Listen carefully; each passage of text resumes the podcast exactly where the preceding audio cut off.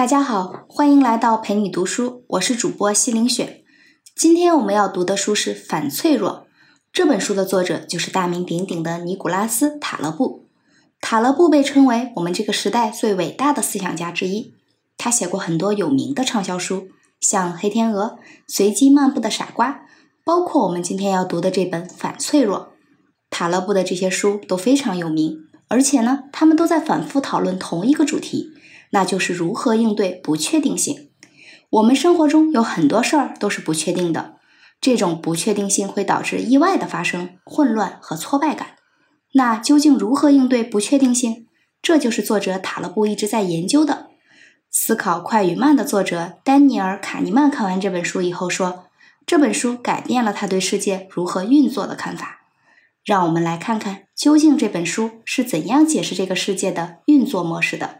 我们在未来生存应该有哪些工具？让我们从这本书的题目开始吧。反脆弱。如果这三个字你听着很陌生，或者有些不明所以，那就对了，因为这个词儿本身就是塔勒布自己创造的一个新词汇。那么他为什么要创造这么一个词？这个词究竟是什么意思？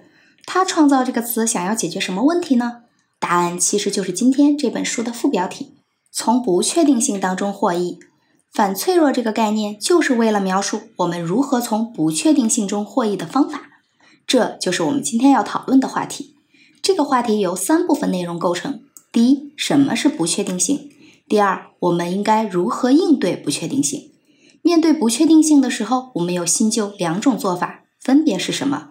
第三，反脆弱的核心和实质是什么？我们如何把它应用到生活当中？这就是我们今天要讨论的三个话题。让我们一一来看。首先，什么是不确定性呢？我们为什么要关心从不确定性中获益这件事儿呢？这就涉及到一个世界观的问题。大多数人认为，这个世界的生活是日复一日、逐步演进的，而不确定性的世界观告诉我们，这个世界它本质上是由不确定性主导的突然变化推动的。一个一个的意外事件对历史进程的影响更为重大，而这些所谓的意外、所谓的不确定性，其实它们发生的频率和次数远远高于我们的认知，只是因为各种各样的原因导致我们没有意识到它们的存在。在不确定性里存在这种不可预测，但是一旦发生对我们影响非常大的小概率事件，作者把它称作“黑天鹅事件”。我们对这个世界的认知有一个误区。就是我们假设这个世界基本上是确定的，只是偶尔会发生一些不确定的意外，而我们对这些意外事件的发生基本上就是无能为力的状态。比如，我们本来生活好好的，突然有一天一个飞机飞到了世贸大厦，九幺幺发生了，这个事情是大家都没有办法预料的意外事件。发生了之后，我们就只能面对和接受。再比如，在学校或者单位上班的时候。加班加到最关键的时候，突然停电了，这也是意外，我们也没有办法，只能接受。你看，我们在新闻中还会时不时看到这样的报道：一家三口本来生活其乐融融，结果突然有一天，爸爸遭遇意外事件，丧失了劳动能力，整个家庭陷入到了生活窘迫当中，希望大家伸出援助之手。你看，爸爸遇到意外也是没有办法，只能寻求别人的帮助。所以，我们大多数人的看法是。我们去做好自己的工作，完成自己分内的事情。如果遇到了意外，那就是命不好，倒霉。但是作者却告诉我们，面对不确定性的意外的时候，我们并不是仅仅只能束手无策。其实不仅能够减少不确定性带给我们的伤害，甚至我们还能从中受益。这就是作者提到的第二个观点：我们如何面对不确定性？有两种方式，一种是传统的旧做法，一种是作者提出的新做法。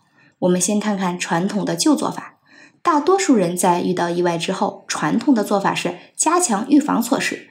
我们研究是什么导致了这个意外产生了很大的损失，然后推测最糟糕的情况是怎么发生的，以此来做准备。比如九幺幺事件发生之后，美国的做法就是首先加强高楼大厦的安全措施，然后加强航空管理措施，安保系统要升级，要给情报系统更多的预算。让大家能够避免再发生这样严重的事情。我们都希望自己有更强的预测能力，或者在糟糕的事情发生之后有更高的抵抗能力。这样的做法其实早在几千年之前的古埃及，人们就是根据尼罗河泛滥的时候最高水位来安排之后的工程防御措施的。日本人在福岛建设核电站反应堆的时候，也是根据过去历史上发生过的最强烈的地震标准来进行建造的。而在金融领域，人们通过研究历史上最糟糕的经济衰退、最惨烈的战争、最不利的利率波动、最低的失业率等等最糟糕的情况，来对未来金融业最糟糕的状况进行分析。这个方法在金融里有一个专业的术语，叫做压力测试。但是，无论你做什么样的准备，你在意外面前总是会遇到更意外的事情。在大地震之外，还有更大的地震。人们没有注意到一个矛盾。就是我们每一次最糟糕的意外，其实是超过了当时历史上最糟糕的状况，而我们对意外的处理方式，却是希望能够预防最糟糕的状况。这是从逻辑上就有问题的。这种想要靠增强我们自己的预防能力，通过弥补漏洞，让自己在发生意外的时候有更好的能力去应对，其实并不能真正的帮助我们去面对不确定性带来的风险。要更有效的应对不确定性，就要向大自然学习。塔勒布认为，大自然总是为从来没有发生过的事情做好准备，而且能够未雨绸缪。这种能力就是反脆弱。我们的传统做法呢，靠的是预测风险，这是脆弱的。所谓脆弱呢，就是怕折腾，他怕事儿大。而反脆弱恰恰相反，他不怕折腾。你折腾的越厉害，我越牛。凡是杀不死我的，只会让我更强大。所以，反脆弱的一个特点就是，即使在各种超出想象的意外状况之下，它最后都能从中受益。所以，反脆弱的角度不是一个传统的视角，它不是怎么样预测并阻止意外事件的发生。反脆弱是一个全新的视角，它的理念是：我们承认最糟糕的事情一定会发生，我们直接去考虑发生了以后怎么样去应对就好了。看看大自然的做法。大自然应对各种不确定性的意外，它的方法是层层冗余，也就是说，在系统的多个环节、不同层次都有备份。想一想，地球上基因的丰富性、物种的多样性、生态系统的复杂性，就算核武器毁掉了这个地球上的大多数生命，但它不会摧毁所有的生命。一些老鼠或者细菌终究会从某个地方，可能是大海里冒出来，然后地球的故事重新开始。只不过在这个故事里没有我们罢了。自然选择给了我们很多看起来用不着的冗余备份，但正是这种冗余，让我们在遇到意外状况的时候却能够发生作用。很多人觉得冗余它是一种浪费啊。当然了，如果不发生意外情况的时候，冗余看起来真的是一种浪费。但是，一旦发生意外，这种浪费就变得非常有意义和有价值。然而，意外通常都会发生，比如你为了保险起见。把家里存了很多粮食或者化肥，那么恰好这个粮食生产国或者化肥的生产区域发生动荡，导致这些物品短缺，你就能够以很高的价格来卖掉这些库存，或者你有额外的石油储备，就能在油荒的时候获得额外的利润。平时看起来是浪费的、低效的，长期来看反而可能是高效的、有用的。到这里，我们就可以看到反脆弱和脆弱，它是两种完全相反的思考思路。脆弱就是我们希望别遇到意外，一切都是妥妥的、确定的、安排好的。我们可以在这个情况下计划生产、组织工作，获得最高的效率。可是生活中，我们总会遇到各种意外，打破我们的平静生活：堵车、洪水、恶劣的天气、疾病肆虐等等。当这些意外发生的时候，过去这些最高效的安排反而成了最低效的应对方式。所以，作者认为脆弱的反义词不是坚强，而是反脆弱。反脆弱的真正含义是指，我们设计的生活模式应当能够在各种意外情况发生的时候，不但不会在风险中受损，反而能够获得额外的收益。这就是反脆弱。可是问题的关键是，既然不确定性的意外是不可避免的，那怎么样能够从意外中受益呢？解决方案就是建立反脆弱性。这就要谈到反脆弱的核心理念——非线性。非线性是指反应的结果不是按比例等距离的这种直线反应的效应，相反，它的结果往往是无法直接估计的。比如，我们吃两颗药的效果，它就不是一颗药的两倍，可能远远大于或者小于两倍。半斤的石头砸在你的头上和两斤的石头砸在你的头上所带来的伤害，也不是简单的四倍，而是要严重的多得多。半斤石头砸到你，你可能缝两针就好了；可是两斤的石头砸到你，那可未必是缝八针之后就能解决的。所以，非线性的效应就会导致原因和结果之间呈现不对称性的关系。关于这一点，让我们先回到苏格拉底那个时代，有一个著名的哲学家和数学家，他叫泰勒斯。这个人呢，他是一个典型的囊中羞涩的学者，没什么钱。他有一个朋友，就经常嘲笑他说：“你看，人家有点本事的人呢，都去做买卖、做生意去了，只有那些没啥本事的人才去搞什么哲学研究。”泰勒斯一听啊，非常气愤，他就做了一个很惊人的事情，他呢自己掏钱付了一笔首付款，用很低的租金把他所在的城市的所有橄榄油榨汁机的季节性使用权承包了下来。结果第二年的时候，当地橄榄树大丰收，人们对橄榄油的榨汁机需求大幅增加。这个时候，他就让榨汁机的所有者按照他开出的价格去转租机器，结果大赚一笔。然后泰勒斯又回到了他的哲学世界里。这个故事和我们谈的反脆弱有什么关系呢？过去传统的解释是说，这个泰勒斯啊，他非常博学，所以他那年冬天的时候，能够根据自己的天文学知识判断出第二年橄榄作物一定丰收，因此得到一个结论：泰勒斯知识渊博，所以知识就是金钱。可是塔勒布说错了，这样的解释忽略了一个真正重要的问题。真正重要的是，泰勒斯设计了一种非线性的效应，让因和果之间有了不对称性。我们回到泰勒斯和橄榄油压榨机拥有者签订的那份合同，在这份合同当中，泰勒斯给这些人付一部分钱来买第二年春天榨油机的使用权。到第二年的时候，他可以选择使用，也可以选择不使用，这是他的权利，而不是义务。可是反过来，那些卖方在第二年春天的时候，因为收了泰勒斯的钱，他们就只有义务而没有权利。也就是说，泰勒斯用了一个非常低的成本，实现了一个可能获得极大收益的权利。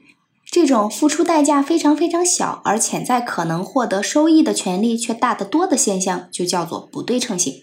这种不对称性让我们的行动有可能产生四两拨千斤的效果，改变一点点，另一端就会放大很多倍。比如，在二零零四年到二零零七年的时候，国际的小麦只出现了百分之一的缺口，但是价格却上涨了高达百分之两百。这种现象就是一个极小的代价，有可能获得极大收益的不对称性体现。所以，借助非线性导致的不对称性，有可能让我们通过利用这个原理来应对各种不确定性。换句话说，如果我们在生活中各种意外和不确定性发生之前，能够以一个很低的成本买到一个未来意外发生之后获得很大收益的选择权，那么我们就拥有了反脆弱性来应对这种不确定性。比如，如果你是家里最主要的经济收入来源，那么万一你因为各种原因丧失了劳动能力，整个家庭就会陷入到非常窘迫的地步。而这个时候，你只要花很少的钱去买一份人身意外险，你就拥有了在意外发生之后的抵抗力。生活中总会有各种各样的意外，我们没有办法判断哪些意外会被另外一种意外更早发生。但是作者说，判断意外发生的概率其实并不重要。我们确实没有办法准确的判断，事实上也不需要准确的判断。真正重要的是，我们去分析有哪些意外会给我们带来非常重大的影响。我们要关心的是那些能够带来重大影响的可能事件，对这些事件做好反脆弱的措施就 OK 了。那么，我们的生活中究竟怎么样建立自己的反脆弱系统呢？作者就给出了三个步骤的意见，分别是减少脆弱性、采取杠铃策略以及理性的积极出击。这三个步骤的关系基本是层层递进的。第一步呢，就是通过减少不利性来降低脆弱性。就是说，我们要减少自己暴露在致命风险当中的概率，比如像那些负面的黑天鹅现象，你就要尽量避免它。对我们个人而言，最简单要降低脆弱性，就是避免从事高危行业；而对于一个企业而言，降低脆弱性，就是说我们首先要活下去。你看，企业家做决策呢，一定是要让企业能够继续生存下去的，不应该冒险去做一个有可能让企业遭遇灭顶之灾的决定。你觉得这个道理听起来很简单，可是你看看现在，很多试图创业融资的公司似乎恰恰忘记了，一个公司第一步是要活下去。一个杯子如果一不小心摔到了地上，几乎没有办法让它再复原。而一个系统被毁掉了，也是很难恢复的。所以作者说，我们生活就一定要做减法，去把那些脆弱性的风险规避掉。有意思的是，脆弱性本身也是非线性的，也就是说，它也具备不对称性的特点。不过呢，它和反脆弱性的不对称性恰恰是相反的。反脆弱的能力呢，是一件事情，你花很少的成本，但是收益可能很大。但是脆弱性的不对称性呢，是你的收益可能是很有限的，可是如果发生意外，给你带来的损失却是无限放大的。最有名的例子要数2008年金融危机的时候，美国的那些投资银行为了赚取一些保险费用这种蝇头小利，而承保了可能风险极大的不良资产，他们拿到了这些小利润。但是后来一旦发生他们过去认为不可能发生的极端事件的时候，他们要付出的代价几乎是无限的。所以那个时期，无数的银行在脆弱性控制不好的情况下，全都破产了。想一想，像能够进入到投资行业这样的精英，他们也没有意识到要降低脆弱性的重要性。可想而知，对我们大多数人而言，去约束自己，让自己重新审视过去做的那些低收益、高风险的事情是非常重要的。我们只有避免发生致命的风险，才能减少暴露在致命风险当中的概率，也才有机会谈第二步。也就是利用杠铃策略来增强反脆弱性。事实上，杠铃策略是作者认为对所有不确定性问题的解决方案。那么，什么是杠铃策略呢？你看，一个杠铃，它两端是很重的。对我们而言，就是说极好和极坏的两种极端情况，我们都要重视。而中间那种中庸的状况是我们要去忽略的。比如，在投资的过程中，可以将百分之九十的资产安全存起来。存到银行也好，或是存到家里面，那这样你基本就能够保证本金是不损失的。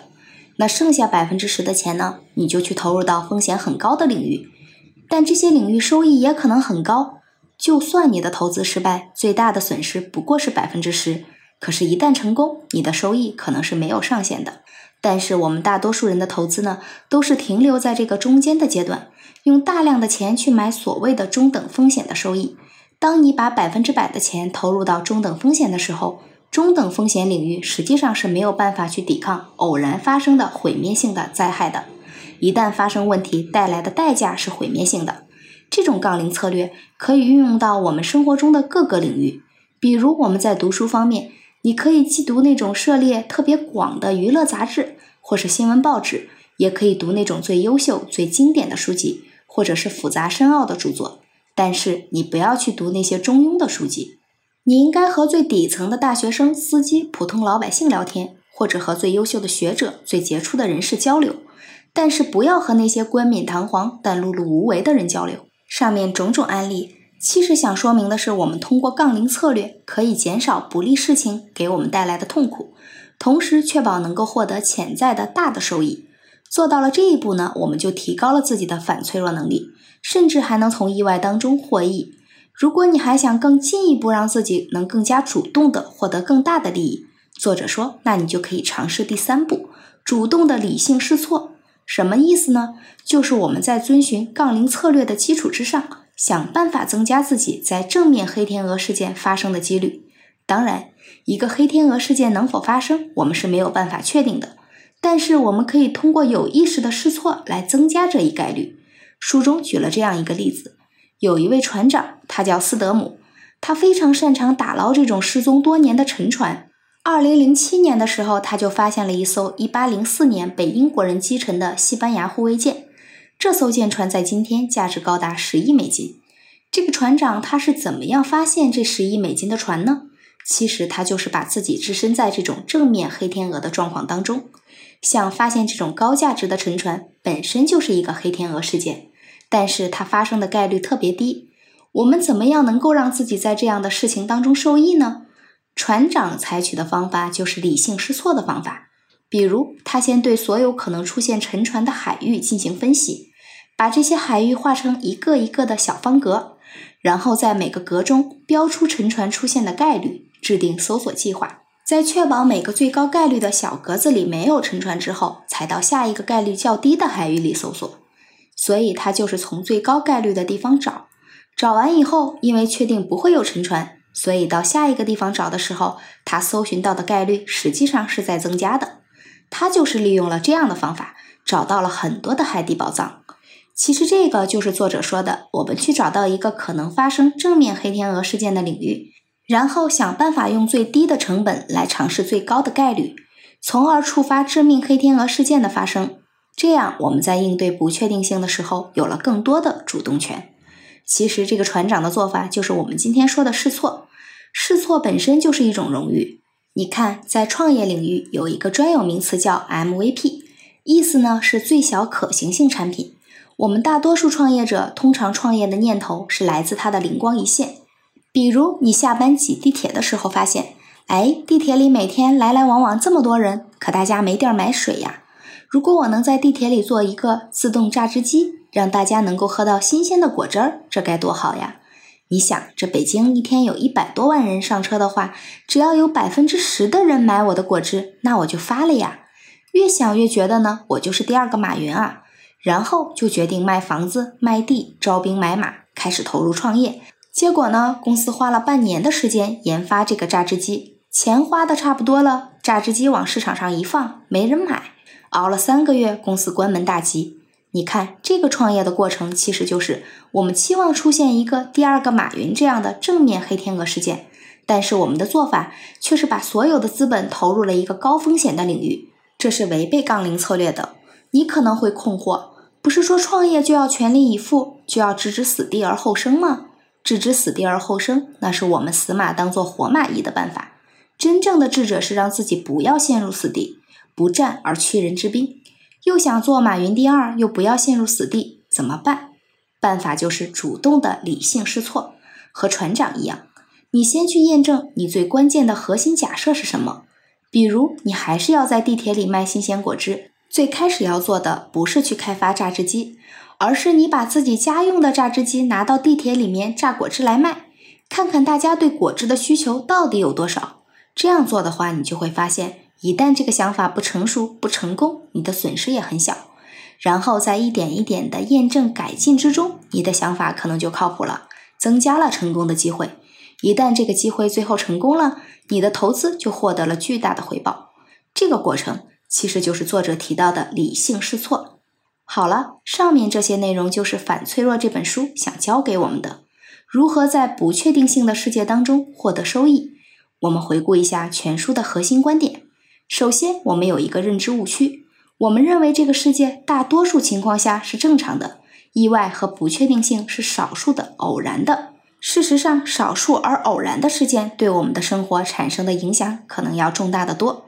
如果我们只是按照不会发生意外来思考和认知这个世界的话，我们的生活就会特别脆弱，一旦发生意外就无法承担后果。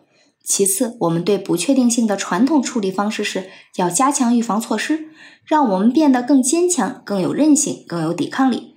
但是作者说，这样考虑是不对的。与其思考如何避免和阻止意外事件发生，不如想办法利用意外事件。在意外事件发生之后，如何能够不受损，甚至能够获益？解决的方法就是提高反脆弱性。提高反脆弱性的关键，其实就是利用非线性导致的。因果不对称性这个原理，用一个很小的成本投入，而在意外事件发生的时候能获得很大的收益。要实现这一点，就要有三个步骤。第一步，在生活中避免自己暴露在负面的黑天鹅事件当中，也就是尽量让自己不要陷入到收益可能很低，但是付出代价却很高的领域，规避这些风险，我们才有可能下一步讨论。第二步。在这个前提下，我们应用杠铃策略来构建反脆弱能力。也就是说，我们把百分之九十的投资投入到那些安全的领域，而把百分之十的投资投入到那些损失可能很低，但是带来收益却无限的不对称性事件当中，从而让我能够有更多的能力应对不确定性，甚至从中受益。第三，如果你还想在这个过程中更进一步的话，那就选择在正面黑天鹅的领域当中，积极的、理性的去试错，用最小的试错，不断去增加自己成功的概率，控制损失的成本，从而增加自己在不确定事件发生的时候获益的概率。反脆弱和黑天鹅这两本书都是讲不确定性的经典著作，两本书各有侧重。黑天鹅这本书主要说的是它的现象和原理，而《反脆弱》这本书是作者在《黑天鹅》之后更加深入、系统的对不确定性的思考，不仅把不确定性阐述的更透彻了，而且还弄明白了解决方案。今天这本书就读完了，感谢关注陪你读书，欢迎点赞分享，同时打开旁边的小铃铛，我的最新更新会第一时间提醒你。我是主播西凌雪，我们下次再见。